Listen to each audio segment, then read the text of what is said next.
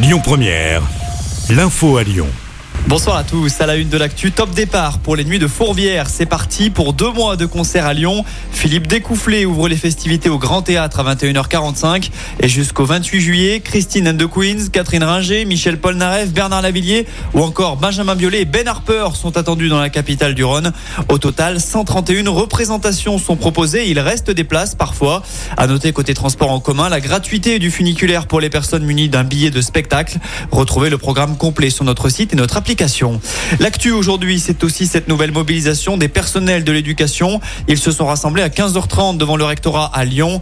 La raison de la grogne est double, la réforme des lycées professionnels et celle des retraites. Et puisqu'on reparle des retraites, elles refont l'actu. Ce mercredi, la proposition de loi du groupe Liot qui vise à abroger la réforme était au programme de la commission des affaires sociales.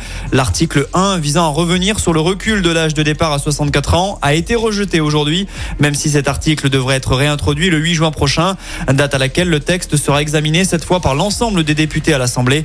Avant cela, une quatorzième journée de mobilisation nationale est prévue mardi prochain.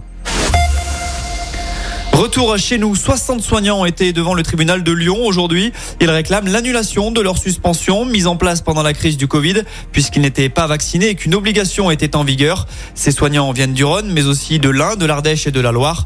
Rappelons que l'obligation vaccinale a depuis été levée et que les soignants ont pu être réintégrés. À Vénissieux, un banal contrôle permet de découvrir des kilos de drogue et une arme à feu. Selon les infos de Lyon Mag, deux individus ont été interpellés à bord d'une 208 lundi après-midi. L'un d'eux a alors tenté de se débarrasser du une clé d'appartement et récupérée par les agents de la BAC. Ces derniers ont ensuite découvert dans le logement 5 kilos d'héroïne, un fusil à pompe et un gilet pare-balles. L'enquête se poursuit. On passe au sport et Alexandre Lacazette est toujours privé d'équipe de France. Lui qui n'a plus été sélectionné depuis novembre 2017 n'a pas été rappelé par Didier Deschamps pour le rassemblement de juin prochain. Rappelons que les Bleus affronteront la Grèce et Gibraltar dans le cadre des éliminatoires à l'Euro 2024. En basket, la tâche se complique en demi-finale du championnat pour l'Asvel. Villeurbanne s'est encore incliné à Boulogne-le-Valois hier soir, défaite 86 à 83. L'Asvel est désormais mené 2 à 0 dans la série et la victoire est donc obligatoire vendredi soir dans le match 3. Celui-ci se jouera à l'Astre et puis en tennis, c'est malheureusement terminé pour Caroline Garcia à Roland Garros. La Lyonnaise s'est inclinée en début d'après-midi face à la Russe Blinkova en 3-7.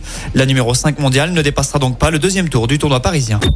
Écoutez votre radio Lyon Première en direct sur l'application Lyon Première, lyonpremière.fr et bien sûr à Lyon sur 90.2 FM et en DAB+. Lyon Première